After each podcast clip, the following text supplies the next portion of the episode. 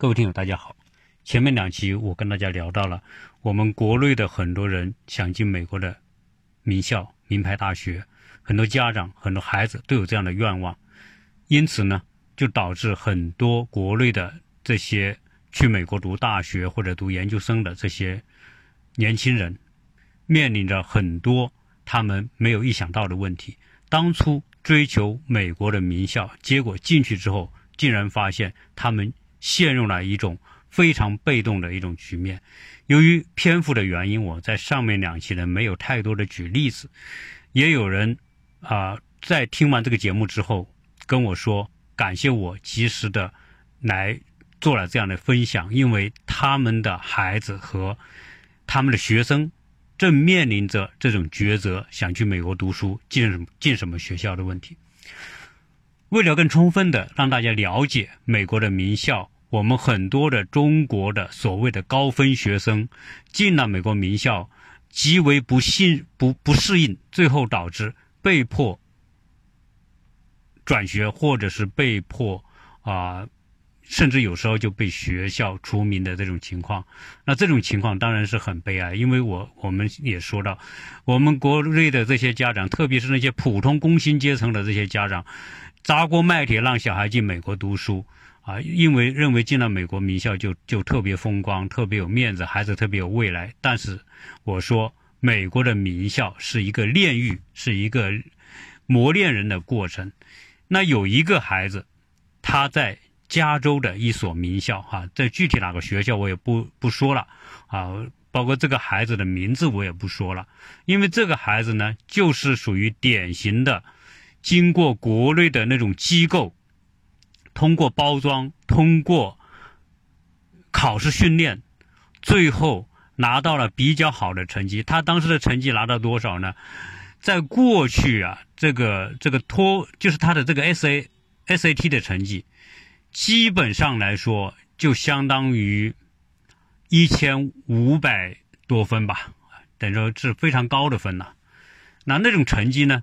啊，在学生当中是很有竞争力的。那同时呢，他也有活动的这种课外活动的这种描述，啊，有教授的推推荐。那总之吧，这个大学觉得这个孩子不错，分也这么高啊，这种各种文书描述也很好，推荐也很好，那就招呗。结果这个孩子呢就被招进了那所那个加州的那所大学。这所大学在美国是。排在前十名的啊！我一说这个，大家就知道可能是哪几所大学嘛。那这个小孩进到这个大学之后呢，一开始还觉得他肯定能适应啊，以以他自己在国内的学习的情况啊，成绩的情情况，他认为他应该可以适应。结果一进去之后，发现大学里的整个情况和他预料的完。首先进到学校里面去，当然手续肯定办完了，开始上课嘛。在教室里一坐，一听老师讲课，他就懵了，他听不懂。因为什么？因为他在国内学的英语，包括考试，包括听说，那是另外一种英语，极其标准的，或者是语速啊，或者怎么样，甚至有可能就是说他他的听力可能也不一定特别好，即便好也是听那些非常标准的。到了美国大学。的这个课堂里面，美国的这些教授们可是五花八门，什么人都有，不都是说标准英语的教授？有很多教授就是带着很浓烈的地方口音。美国五十个州，各个州的发音口音还是有差别的。那说话习惯还不同，有些教授就说话特别快。那美国人的说话和我们在教学节目里面听的说话是不一样的。教学节目为了让你听懂，所以发音啊、语速啊、这个频率啊，都会适合你学英语的人听。但是到了课堂上，教授讲课就特别快，根本听不懂，不知道老师讲什么。这种情况可不是一个两个啊，很多。如果他从小不是在一个很好的英语环境当中长大，不经常跟。外国人、外国教授、老师经常一起沟通的话，那一那很多东西他就听不懂，啊，毕竟这种我们说我们在国内啊，那种考英语成绩考得很高，考分考得很高，但是呢，在英语里面，第一重要的是听，第二是说，第三是读，第四是写。那你首先听你就听不太懂，因为什么？因为我们说我们认识的词汇量和我们听的词汇量是不一样的。你书面你可能能够一掌握了一万五千个单词，甚至有些厉害的，你说你你认识两万个单词，啊，这算不错的了吧？但是呢，你真正听力方面的能够能够懂的单词，可能就那么几千个。但是教授人家是土生土长的。那可能人家词汇量很丰富，所以他一通说出来，有很多单词你就根本就不知道。那不知道的情况之下怎么办呢？那就变成说你又来不及反应，你们来不及反应，他已经说过去了。所以美国的课堂就是很多在国内就即便是英语专业毕业的，到美国来读大学或者读研究生，都面临这个问题，一开始都不不适应，听不懂。那如果万一你要遇到的是一个印度教授，一个韩国教授、日本教授，那你就更更懵了。为什么？因为你像印度人或者菲菲律宾人，他的口音很重啊。那你要日本、韩国的，那都是你，所以你很肯定会遇到你听不懂的情况。好，那听不懂，那你要是完成作业就不容易吧？这是第一。第二个呢，大量的作业要干什么呢？是要写作。美国特别注重这种写作，啊，我们说的美国的，呃，基础教育里面，读和写都是特别重要的，而且从初中就是我们说的这个，呃，美国的中学和高中，他就开始注重做按标准的格式来写东西。有时候美国人的写作真的有点像八股文似的，他的格式要求，因为我上过这种课，那些老师告诉你们美国的写作格式。它有有非常规范的标准，甚至有点这种规范达到八股文的那种那种。比如说，写一个美国最强调的是写议论文，不是写记叙文。我记得我们小时候在学校读书的时候，在初中啊、小学啊，那就是写一个我们出去劳动，对吧？或者我们有一个参加一个什么活动，然后写一篇叙述的。作文，那就是呃一个什么样的晴朗的什么早晨，然后秋高气爽，阳光灿烂，然后彩旗飘飘，对吧？树上的小鸟怎么样？然后然后怎么欢快的什么什么？哎，就是这一类东西，写把句子写的很很很华丽，对吧？那个美国到了中学之后就不写这些东西了，他大量的就是你要议论，要论证，所以你要有观点。然后你要支持你的观点，最后一个肯定的结论，啊，这就是美国在高中之后，在大学里面大量要用到的议论文。我们国内的教学里面，那那个同学来到这个名校之后，哎，布置的作业是经常要写这个东西，他又听又听不懂。阅读呢，他跑到图书馆一看，那图书馆很多书啊。很多这个美国的大学生或者英语很好的拿到书，他的阅读速度快，哎，他能够获得或者找到要的资料，因为写东西嘛，你就是要要有材料来支持你，你要有要引引用很多的材料啊。那这个孩这个这个孩子他阅读又不行，读不快，也不能找到他需要的关键的材料。那写在在国内的时候就没有学过这种写作。怎么写根本就不知道，无从下笔。那你想想，这个孩子的结果会多惨？好，作业不经常不能按时交，写出来的作业文不对题，根本就是牛头不对马嘴。那那他的成绩就会很差啊，考试那些也跟不上啊。总之呢，还有什么呢？在美国所有的这个教学里面，不管你是什么呃理工类的呀，还是社科类的学科。那这教授呢，都愿意给你们分点组啊，有时候一个一个活动啊，或者一个作业啊，分组啊，你们三个四个，呃，一起去完成这个作业，然后一起去讨论呐，一起去去去去参与。这个孩子在这个群体当中，竟然找不到因为他这个找组是互相来找的，你要主动去跟别人联系，然后呢说，哎，我跟你合作，我我们参与你这个组行不行？而需要你主动。就这个孩子呢，跟这些同学因为口语不好呢，也不能够沟通，大家也不认识，谁也不认识谁，他就不知道怎么去参与。别人呢都很快的把组找好了，那组找好之后呢，后来他一个找不到。找不到就变成落单了，落单之后你就不能够完成这个作业，就这硬着头皮去找教授说，我我现在没有组参与，我不知道该怎么办。后来这个教授就只能是说，那看你这种情况，那就指定你参加某一个吧，就让他插到某一个组里面去，插到某个组里面去，他也因为他不能阅读，他不能够有效的在这个组里面发挥作用，大家就当他是个多余的啊。最后这种这种情况呢，也会反映到他的成绩。就这种情况，我已经说的够明白了吧？在国内是高分考 SAT、考托福，都是高分进入美国的名校，就是这种学习状况啊！因为国内的他的准备阶段，国内所读的初中、高中这个准备阶段和美国的教育体系不对接，你的高分。那是面上的，那是做出来的，那是突击突出来的，那是那些考试专家给你考试技巧，给你，给你，给你投机取巧投出来的。你花很多的钱，家长花很多的钱，花十万二十万去参加各种补习班给补出来的，补出来这个成绩，但是呢，它不是一种常用的基础技能的提高，是一种投机取巧。啊，我在上一期讲了，我特别反感这种机构，啊，做这种这种表面工作。好，这个孩子就很惨。一，在美国这些高校，你一个学期吧，最少学四门课到五门课，四到五门课，他学的是经济学专业，那商科类的专业，商科类的专业大量的是什么？大量的就是要做调查。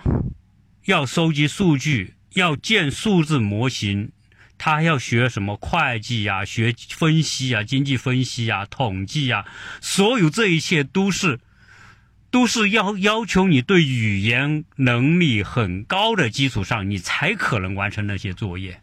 所以你想想他的结果，然后每个学期你还得上去，你要完成这个作业吧？一般最后一个学期最后两一天。就是上去做演讲，所谓英语的 presentation，就是你要去演示你的这个作业，你要讲你的作业。不仅你要把这个作业书面的或者电子的提交给老师，你还得在同全班面前去讲你这个东西。那讲这些东西呢？这个孩子说：“哎，我也准备了很久，然后他也认为准备的很充分，花了很多时间去背这个稿子，然后怎么希望能够讲的好一点。”但是。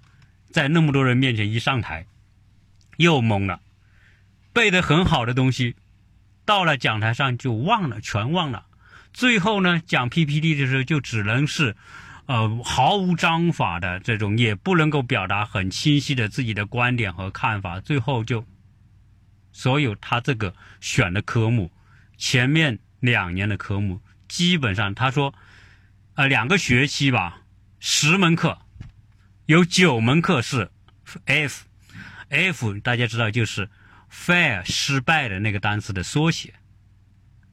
十门课九门课失败，不能通过，学校就给他发邮件，告诉你你的能力没办法适应这里的学习，建议你转到美国的更低级的社区大学去。你在那个社区大学里面去适应和调整，当你调整完之后，你再重新找学校。这是一个特别典型的例子。这个孩子很可怜，他说他当初来，就是认为我在国内考到高分，在美国就没问题。但是他说，以他个人的例子，这是一个完全不是那么回事。这个孩子，我认为他。内心是一个很善良、很好的人，为什么？因为他愿意在记者面前把他的这个故事非常完整的说出来。啊，我记得这个孩子是姓李。如果你们去搜这个相关的资料，有可能你都能搜到这个孩子，他如实的讲他在学校面临的这种困难。啊，那除此除了这个孩子本身这个情况之外，我在这边还遇到很多这种小孩，学习学不下去的。然后呢，在美国呢是这样，我们华人很多时候啊，社交能力不够，不够开朗，不够张扬，不够大胆。那变什么？在一个班上，美国的大学读起来，要交朋友，有时候真不容易。为什么呢？如果你没一个，美国是有很多俱乐部，大学有很多俱乐部，你要去参加俱乐部。那你说我没什么爱好，我也不想花时间，我现在学习压力很大，我就不参加。好，不参加，你就不参加呗。那你就课后之后，你说你想找谁聊聊天，没人跟你聊天。为什么？因为如果是在名校。大家时间都很紧，根本没有时间大块时间坐下来跟你谈谈天说地呀，好像陪你聊天呐，来让你练口语啊，没这个可能性。上完课大家就走了，都是脚步匆匆的，然后有时间进进图书馆。你想想，你我们看到网上说的那些很多一流大学的那些图书馆，在有些考试的时间，基本上二十四小时都是开门的。为什么？因为大量的要查找资料，但这也是他的一种学习生态啊。你你，我不说不说要磨练人嘛，嗯但是每个这些学校好，我就开放图书馆。美国图书馆那确实好。那我在国内我也去过图书馆，但是可能现在国内图书馆也很好了，大学图书馆很好。但是美国的图书馆真的很人性化，包括大学图书馆，它除了借阅借书之外，它给你当阅读室在这阅读，有大量的阅读。的位置，那种阅读的位置都是规划的很好的，一格一格，一个卡座，一个台灯，然后呢，你就坐在这个卡座里面，还不会受旁边的人的干扰啊，你就安心的读啊。在美国的学校，可以讲，不管是冬天，一年四季，这个温度都是很舒服的啊。你不管是冬天，你哪怕是在美国的这个这个新。英格兰地区，美国的东北部，冬天，哈佛啊，什么耶鲁那些学校，虽然冬天是外面冰天雪地，零下十几二十度可能，但是图书馆一定是特别舒服的，啊，你你夏天呢也是，空调开得很好，你也很舒服，啊，所以呢，这些图书馆是一种特别重要的这种部门，它的资料也很多，啊，但是这些孩子们大量的时间。为了完成那些那些很新的教授们完交代的各种作业，他就必须去花那么多时间专注在他的学习上啊！所以你在中国孩子在这些大学里面，你没有办法交接太多的说什么这个本地的学生，这是不太可能的。大家都忙各忙各的，上完课就不认得了，因为上课都是一上课时间一到，大家都来了啊！上课上完课。教授一走，大家学生都走了，就散了，啊，那你我们这些外国来的孩子，你又不参加俱乐部，你又不参加各种组织，对吧？我们又不够张扬，不够组织，大家问题是都没时间，嗯，这种跟国内还不一样，大把的时间去可以谈恋爱呀，可以看电影，干什么？可能在这些名校里面，真的就叫你一层层脱皮，你怎么弄？所以你你就很难，你就很孤独，所以只能是。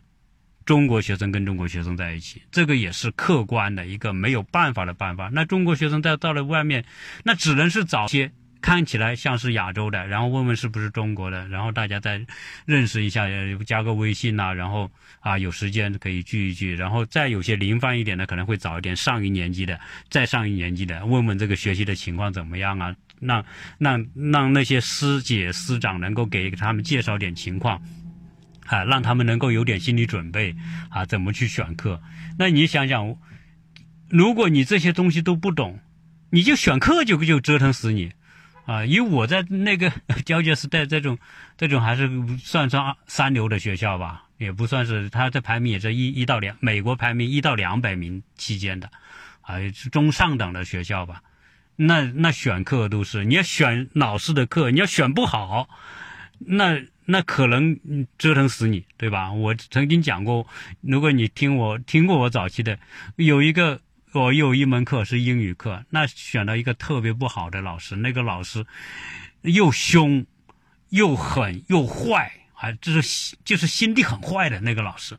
上课期间动不动就训人，不讲课就训人，啊，有一次这个手机发出一点那种信号声音。他他耳朵特别灵，嗯，谁用电话？我说过，在我的教室里面不允许用电话。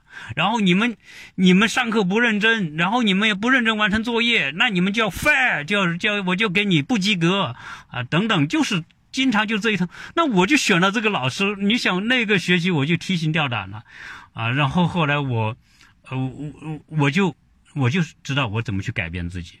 我怎么去改变这个状态？我怎么去跟他主动沟通？我怎么主动让他改变对我的印象和看法？后来他最后还让我过了，对吧？虽然不是高分嘛，但最少我过了嘛。如果我不过，那你下学期你还得选这门课。美国大学就是这样，如果你某一门课你没有通过，达到最低标准通过的话，你下个学期还得学啊。如果你是在那些什么美国的这个名牌的私立大学，一个学分。一千一千美元甚至更高，对吧？你没有过下学期，你还得选，你还得交这个钱，对吧？所以，如果你懂，哎，可能你还懂得怎么去选选教授、选课啊。学学美国有学生对教授的评价，虽然那个评价不是百分之百的准，但是大体上可以反映问题。这个时候呢，很多学生就会一去，那就赶紧选选那些学生评价。好的教授，那个评价里面写的很具体，这个教授有什么爱好啊？这个教授的风格是什么样啊？布置作业是怎么样子？他的要求是什么样子啊？哎，那你要赶紧去了解，你要了解完之后，哎，评价高的你赶紧选他，因为这种教授的课啊，有可能一开放出来立刻就选满，一天就选满了，因为一他一个教授他可能就要么就是二十个人，假如说他规定二十个，他电脑控制的二十个一到你就你。这就 closed 就关掉了，这你就选不上他的歌了，你只能选其他人没人选的，或者选的人少的那些教授的课。但是那些没人选或者选的少，多半都是这些教授太严厉了，或者是给的任务太重了，作业太多了，考试太难了。你要碰到这个教授，那你不就惨跌了吗？对不对？那你就坑坑死了嘛。你本我们本来的学习能力、语言速度、素质各方面就不够，那么多的东西。那有可能你一门课要花近两门课的精力进进去，那你你这么多功课你怎么完得成？那肯定完不成啊！所以很多孩子进了这个大学，又想成绩好，又这个这个时间又不够，就大把大把掉头发。那可不那那你想想，人处于一种焦虑、压力和失这种失衡的状态，睡也睡不好。你有些人真的就一晚上睡那么两三个小时啊。长期这么样，你怎么行？身体肯定垮掉，啊，这就是我们很多真实的，是这个案例，对吧？那那我们现在会看到很多学什么经济的，因为现在我们呃华人的孩子，包括中国来的孩子，在美国肯定不会选那些社科类的课，很少也有，但为为什么不选社社科类的课呢？因为社科类啊，这个这个学啊。学又难学，但是呢，未来的这个就业，这个又不那么好。你比如说，你选的那些社科类的，啊，我们讲过的这些文学、历史、政治，啊，什么什么什么什么，呃，哲学等等，这些这些属于社科类的、文科类的这些课程，那个你要你要毕业，真的那是高难度的，因为大量的需要阅读和写作。还有演讲，还有沟通，这都不是我们的强项，所以我们的孩子国内来的大部分都会选理工科。那自从某个角度来说，啊，理工科学起来肯定比文科要好一点啊，也不是说一定更容易，只是为什么好一点呢？你比如说你学数学，你学这个这个计算机，学编程或者学什么这些东西呢？大体上你在国内学。和在这边学的很多东西是相通的，只是语言表述不同啊。你你你可能你像做题目吧，对吧？你写程序吧，这些代码什么，大家你都是一样的。呃，总之那些计算类的呀，那些东西，哎，只是一种计算方法、公式等等，哎，可能你就比较容易。所以我们国内很多学理工类的这些科目，也有学商科的。那学商科呢？那是一种很难的。我刚才讲了那个李同学，他就是学商科的。我有一个很好的朋友，他在这边，这个在在纽约这边，他也在学商科，学这个市场营销这一类的。那这些可都是不容易的，因为什么？因为大量的美国的这些科目啊，他给你的任务就是要你实操。这个实操对于一个学生，如果你不是没有这种经验，你没有这种背景知识，你要去做市场调查。美国的市场调查可不我们想象的那么简单，说你你写点问题，到街上去发一发这些问题，然后给给给收集点答案，就这么简单。他要自己做样调查的样本的这个题目，要去做调查，要去做统计，然后呢，你这个统计必须用标准的这个这个数学模型。啊，来把这些数据输进去，然后最后统计出这些，得出一个结论。啊，你的结论必须有充分的数据调查做基础，而且这个数，你的作业就包括你做调查，包括你建模型，包括你最后用这各种各样的这个这个计算机的这些工具表格，最后才形成一个作业。你想想多难！我这个同学，他他人家是学文科出身的，人家原来根本就是没有。多少数学基础，语言也是不是那么的强，那学到那个专业，那就变得特别的压力大啊！真的，一天就那么睡那么两三个小时，啊，想想真的是一种煎熬啊！啊，所以我现在讲啊，这个啊，国内的学生同学要来美国，我觉得，如果是你听到我的节目，希望你能够传。传给专分享给更多的人去听，听或者你的同学，你们都听一听，啊，在美国，我再举个例子啊，这个例子呢是跟我有关系，因为我小孩对美术感兴趣，这就牵涉到未来他可能想去考美术或者艺术类或者设计类的这种学校。我们知道国内的这种这个留学机构或者顾问机构也现在也细分了啊，有。有就是专门在这种艺术类的给你提供顾问、提供参考、提供指导的这种机构。那美国的这些艺术类的学校呢，和国内的考艺术学校真不一样啊！很多机构啊给你做服务，有些要价太高啊，我觉得那个不可思议啊！那些好的。那些收费很高的机构怎么收呢？他说：“我帮你辅导，对吧？我要给你做很多工作，我我要给你对孩子的这个课程做规划，语言要给你规划，然后呢，你的 SAT 还要给你做规划。